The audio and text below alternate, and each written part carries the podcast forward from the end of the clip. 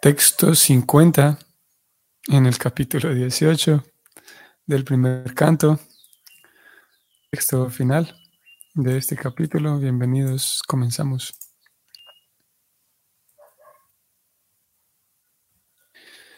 Om Namo Bhagavate Vasudevaya. Om Namo Bhagavate Vasudevaya. Om Namo Bhagavate Vasudevaya.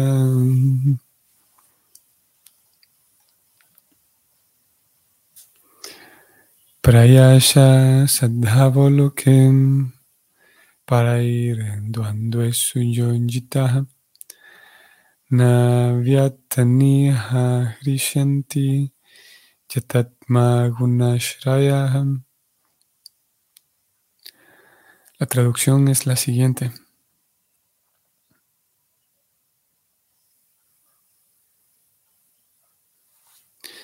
Por lo general, aunque a los trascendentalistas se los involucre en las dualidades del mundo material, ellos no se afligen ni tampoco disfrutan con cosas mundanas, pues están ocupados de un modo trascendental.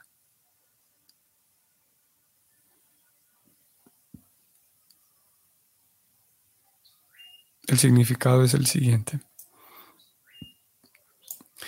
Los trascendentalistas son los filósofos empíricos, los místicos y los devotos del Señor. Los filósofos empíricos tienen por meta la perfección de fundirse en el ser del absoluto. Los místicos buscan percibir a la superalma omnipresente. Y los devotos del Señor están dedicados al amoroso y trascendental servicio de la personalidad de Dios. Como Brahman, Paramatma y Bhagavan son diferentes fases de la misma trascendencia, todos esos trascendentalistas están por encima de las tres modalidades de la naturaleza material. Las aflicciones y felicidades materiales son producto de las tres modalidades y por consiguiente las causas de esas aflicciones y felicidades materiales no tienen nada que ver con los trascendentalistas. El rey era un devoto y el rishi era un místico. Así pues, ambos estaban desapegados del incidente fortuito creado por la voluntad suprema. El niño travieso fue un instrumento para cumplir la voluntad del Señor. Así terminan los significados de Bhaktivedanta correspondientes al capítulo octavo del primer canto del Srimad Bhagavatam, titulado Maharaj Pariksit es maldecido por un niño brahmana. Aquí termina entonces el significado. Bien, entonces ya hemos llegado aquí al final del capítulo. Preocupada entonces en este significado, vamos a ir a, desde el texto arriba, porque preocupada menciona algo que, nosotros nos adelantamos ayer. No, nos adelantamos porque el verso mismo, vamos a ir también al verso atrás. Y, y sin embargo, preocupada es aquí donde él lo señala Vamos a ver a qué nos estamos refiriendo. El verso dice que eh, a los trascendentalistas, aunque estén involucrados en, la dualidad, en las dualidades, no están envueltos. Podemos, el verso lo dice de otra manera, pero podemos usar esas, eh, eh, podemos usar esas palabras. Dice el verso, por lo general, aunque a los trascendentalistas se los involucre en las dualidades del mundo material ellos no se afligen, ni tampoco disfrutan, entre paréntesis, con cosas mundanas, pues están ocupados de un modo trascendental. Es lo que dice el verso. Vamos a ver el verso de ayer también. En donde el narrador del, del, del Bhagavatam, el narrador de estos capítulos, dijo que el sabio, el papá del niño, se lamentó así del pecado que cometió su hijo. Él no le dio mucha importancia al, insulto de que lo había hecho objeto del rey. Esto decía el verso de ayer, describía la situación específica del, sabio, el rishi, que no le prestó importancia a lo, que, a lo que había hecho el rey a su propia persona, que podemos decir que sí era un insulto. Y el verso de hoy dice que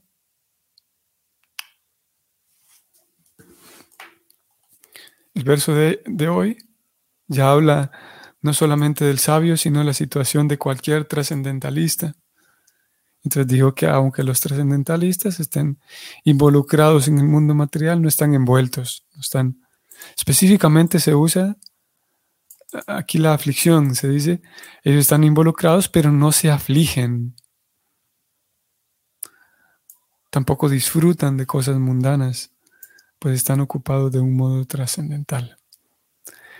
Leyendo es, leyendo lo de ayer principalmente, decíamos que, ustedes recuerdan, decíamos que dos personas, tanto el rey como el sabio, no le prestaron atención al, al, al incidente, ni el rey le prestó atención, le prestó específicamente con la palabra que se utiliza, ni el rey se afligió, ni se tomó personal el asunto con el niño por la maldición, ni tampoco el sabio se afligió y se tomó personal el asunto con el rey por lo que el rey había hecho con él.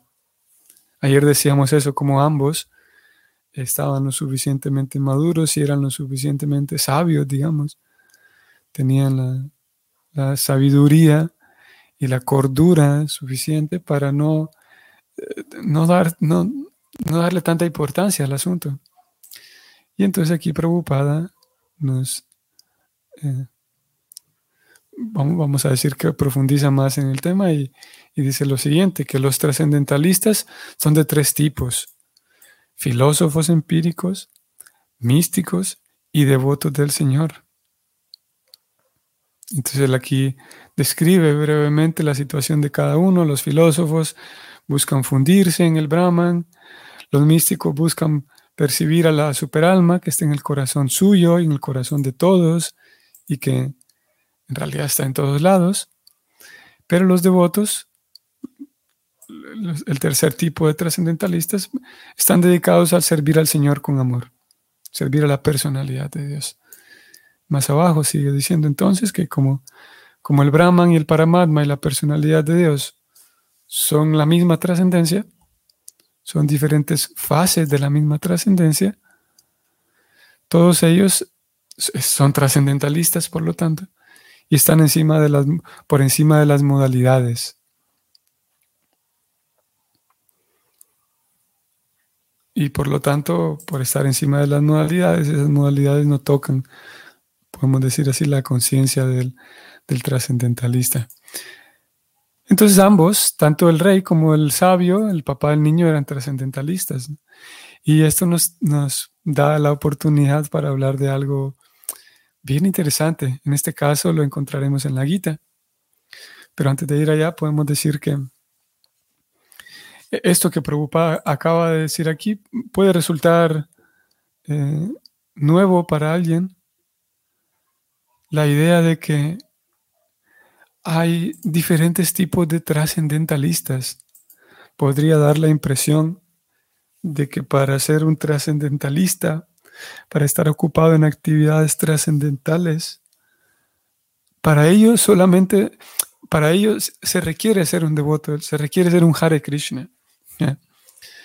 Eh, aquí preocupada está diciendo que no, que hay tres tipos de personas a los cuales se los llama trascendentalistas, que ellos están ubicados, digamos, en una posición. ¿Se recuerdan que hace unos días hablamos, porque el, el verso mismo lo decía, de la posición trascendental. Y para ello basta con ser un filósofo empírico. Los, los filósofos empíricos generalmente, o en una definición en sánscrito, serían los yanis, que se dedican al, al estudio filosófico. Los místicos son aquellos que se dedican a la práctica del yoga, el, yoga místico, el yoga que tiene que ver con, las posturas, el yoga que tiene que ver con, tal vez ustedes lo recuerden, los, los ocho, Prabhupada a veces lo llaman los ocho estados o los, ocho pasos del yoga, y finalmente los devotos. Pero el punto es que, eh, partiendo de, esta, de estas palabras que Prabhupada está usando aquí, no es que solamente los Hare Krishna son los únicos trascendentalistas en el mundo. Digo porque para algunos puede ser obvio, pero para otros puede dar la impresión, sí, de que únicamente hay que ser un Hare Krishna y todos los demás están perdidos. Una idea un tanto em, siguiendo la línea de ideas que hemos traído todos estos días. Esa sería una idea infantil, así como el niño Siringi tuvo una idea infantil Asimismo tendríamos una idea infantil de que solamente los Hare Krishnas son los trascendentalistas en todo el planeta. Hemos hablado de ello también en en otras ocasiones. Entonces, ¿qué sucede en la Gita? Vamos a ir allá. Vamos a ver si puedo encontrar y localizar alguno de los versos eh, que, nos puede ayudar en esto. Porque Krishna habla en diferentes momentos de diferentes trascendentalistas. Y donde vamos a encontrar una mención de ellos es aquí en el capítulo 6, vamos a ir hacia el final. Em, vamos a ver aquí, por ejemplo, eh, vamos a encontrar aquí en el 41. Sí, vamos a encontrar aquí en el 41 un, texto hablado por Krishna en respuesta a una pregunta de Arjuna. Y Krishna habla de un yogi. Vamos a ver lo que él dice. Krishna dice, después de muchísimos años de disfrute en los planetas de las entidades vivientes piadosas, el yogi, el yogi que fracasa, nace en una familia de personas virtuosas en una familia de la rica aristocracia. Aquí Krishna está hablando del yogi. Un yogi entra en, en, la lista que hoy leímos de tres tipos de trascendentalistas. Y ese yogi es el mismo que el yogi místico. Perdón, me olvidé cómo se mencionaba en el verso de hoy. Ya vamos a ir allá nuevamente. Aquí Krishna habla del yogi. Y vamos a identificar otro tipo, otro verso en donde Krishna habla también de, de Eh, sí, nuevamente en el 45, Krishna dice que cuando el yogi se esfuerza sinceramente por progresar más y más, se limpia de las contaminaciones, entonces finalmente logra la perfección después de muchísimos nacimientos dedicados a la práctica, entonces llega a la meta suprema. Krishna nuevamente habla de un yogi. Y en el 46, Krishna dice que el yogi es superior a la zeta, superior al empírico, al empírico es el mismo em, filósofo empírico que leímos hoy. El yogi es superior a la zeta, el empírico es superior al trabajador fruitivo. Por lo tanto, Arjuna en todas las circunstancias sea un yogi.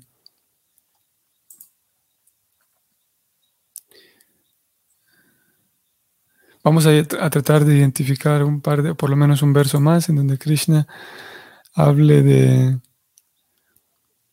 de un yogi o de, o de un filósofo.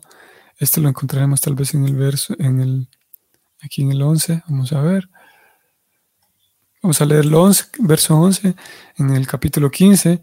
Y Krishna habla nuevamente de los trascendentalistas. Leo todo el verso para tener una idea más clara. Los trascendentalistas que se esfuerzan y que están situados en el plano de la autorrealización pueden ver todo esto claramente, dice Krishna. Los trascendentalistas. Pero aquellos cuya mente no se ha desarrollado y que no están situados en el plano de la autorrealización, no pueden ver lo que está ocurriendo aunque lo intenten. Ah, entonces Krishna aquí habla en general de los trascendentalistas. Y voy a detenerme aquí un momentito nada más para ver las primeras líneas de este significado. Prabhupada dice lo siguiente, hay muchos trascendentalistas que están en la senda de la autorrealización Vean la misma idea del verso de hoy. Hay muchos trascendentalistas, él dice. Pero aquel que no está situado en el plano de la autorrealización no puede ver las cosas tal cómo están cambiando el cuerpo de la entidad viviente. Ok. Ok, aquí vemos entonces a Krishna hablando de los trascendentalistas, palabras de él, hablando de, esas personas en general. Pero curiosamente, el punto al que quiero señalar aquí es que curiosamente Krishna habla de, en ocasiones de los yogis, Krishna habla en ocasiones de los trascendentalistas, como ya vimos, pero cuando Krishna quiere hablar de los aquellos que practican eh, bhakti yoga, no solamente dice, Krishna no dice los bhakti yogis.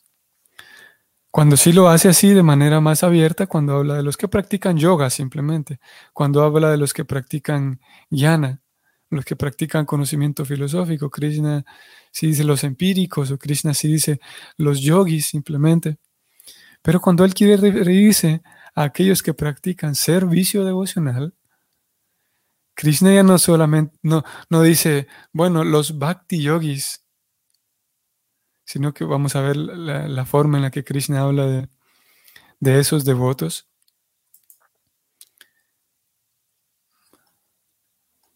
Krishna habla de esos mis devotos, dice Krishna.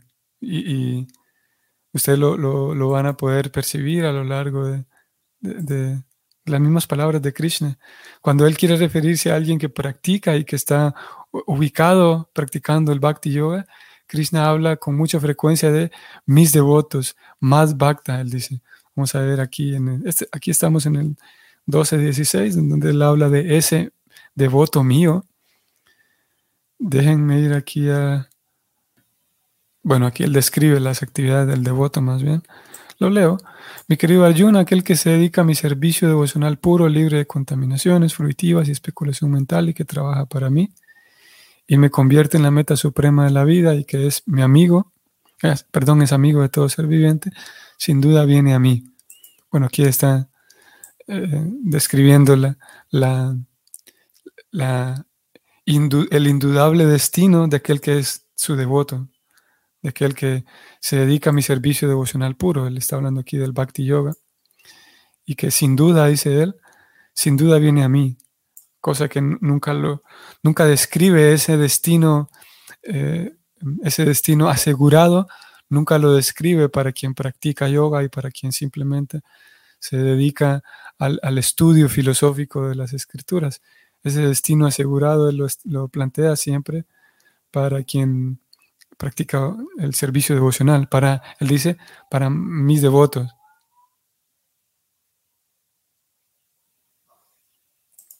Aquí mismo, siempre en el 11, en el 49, un poco más atrás, Krishna le dice a Arjuna que tú te has perturbado y confundido al ver este horrible aspecto mío. Queda ahora, pero que ahora se acabe. Devoto mío, le dice a Arjuna, queda libre de nuevo de toda perturbación, con la mente tranquila, puedes ver ahora lo que desees. Es por esa razón que Krishna, em, Krishna recomienda en, varias ocasiones aquí en la Gita, vamos a leer este verso 934, que la persona entonces se dedique simplemente a, a, a, a mi bhakti, dice Krishna, él dice, vuélvete devoto mío, en el sentido de que, de que alguien que practica ese bhakti yoga es mío, dice Krishna, es, es mío, es de mi propiedad.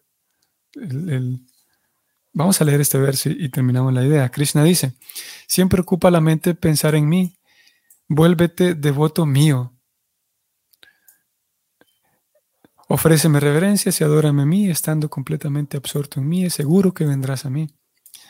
El, él entonces abre esa, esa oferta, digamos, para que uno se vuelva no solamente devoto suyo, sino en el sentido de ser su propiedad de él. vean lo que dice Krishna aquí en el 18 en relación a, a, los devotos que son suyos. Y como son suyos, se los considera como su, propio, como su propia persona, él dice. Vamos aquí en el 7.18 estoy ahora. Todos estos devotos son indudablemente almas magnánimas, dice Krishna. Pero aquel que está situado en el plano del conocimiento acerca de mí, yo considero que es tal como mi propio ser. O sea, no simplemente estar dedicado a, Dios eh, como, un, como un concepto así más, más genérico, digamos, sino Krishna dice aquel que está situado en el plano del conocimiento acerca de mí. O sea, en otras palabras, aquel que quiere conocerme realmente y aquel que me conoce realmente, aquel que indaga y que es lo que mismo que Prabhupada, eh, fiel al Bhakti Yoga, Prabhupada eso es lo que recomienda, que el estudiante entonces trate y haga su mejor esfuerzo en conocer acerca de Krishna, preguntar, indagar, tratar de conocer a profundidad la persona de Krishna. Porque Krishna dice entonces que, ¿qué sucede con una persona que trata de conocerlo a él? Aquella persona que no solamente dedica su devoción, sino que está situado en el plano del conocimiento acerca de mí, o sea, realmente me conoce a mí. Esa persona, dice Krishna, yo considero que es tal como mi propio ser. Son palabras contundentes. Yo considero que es tal como mi propio ser. Imagínense, eh, aquí podemos imaginar, si Krishna es la fuente del amor, y Dios es la fuente del amor. Aquí estamos hablando de Krishna. Y el amor, tal como cuando lo concebimos aquí de manera ordinaria, digamos, sabemos que podemos amar a los demás y podemos amarnos a nosotros mismos. Y sabemos bien que una persona que se ama realmente a sí misma es una persona que, va por buen camino, digamos, que ha comprendido bien el asunto, que primero uno debe amarse a sí mismo. Y si uno se ama a sí mismo y uno está contento con sí mismo, uno está bien, ¿no? ¿Y cuál sería entonces, cómo no sería la posición de Dios? Si Dios es capaz de amar a todos porque todos son parte de Él, ¿qué pasaría con ese amor propio que Dios tiene para sí mismo? Sería el amor propio ilimitado también, el amor ilimitado hacia sí mismo y profundo hacia sí mismo. Y aquí tenemos entonces Krishna diciendo que si una persona me conoce realmente y está inmersa en, conocerme a mí, yo la considero como mi propio ser. O sea, ese amor propio hacia sí mismo lo recibe el devoto de parte de Dios como si fuera su propio ser. Es, es una, una idea bastante profunda, que Dios nos considere como su propio ser. Y claro, como una, si una persona realmente conoce a Dios a profundidad, naturalmente va a querer servirlo a Dios. Porque conocer a Dios a profundidad sería conocer que Dios es el Dios y las almas son la misma cosa y que las almas al servir a Dios están en su, su posición natural. Por lo tanto, conocer a Dios traerá como consecuencia que la persona quiera entregar, entregarle su amor a Dios. Krishna continúa diciendo, como esa persona está dedicada a mi servicio trascendental, es seguro que llegará a mí, nuevamente lo asegura, lo cual es la meta más elevada y perfecta de todas.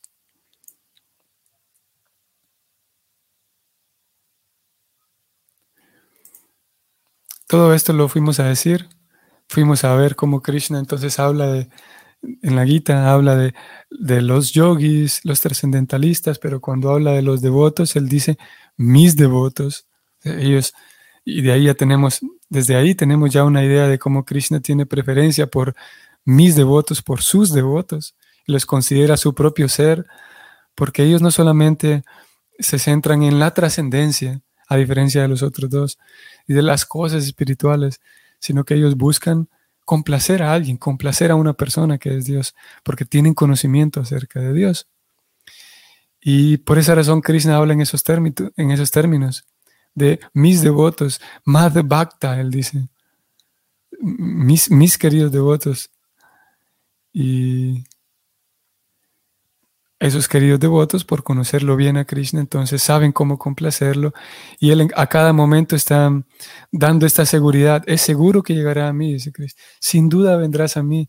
Y hay tantos momentos en la Gita en donde Krishna dice, vendrás a mí sin duda. Eh, eso, de eso no hay duda, dice Krishna. Es seguro, dice él. Leo este último verso por hoy, 8.8 de la Gita también. Krishna dice, aquel que medita en mí como la suprema personalidad de Dios, no solamente medita en mí como una fuente espiritual, como una energía espiritual, sino él dice que medita en mí como la suprema personalidad de Dios, con la mente constantemente dedicada a recordarme a mí y que no se aparta del sendero, es seguro que llegará a mí, dice Cristo. Nuevamente Él lo asegura. Y bueno, en fin, fuimos a leer todo esto porque el verso de hoy indicaba que hay muchos o hay varios tipos de trascendentalistas.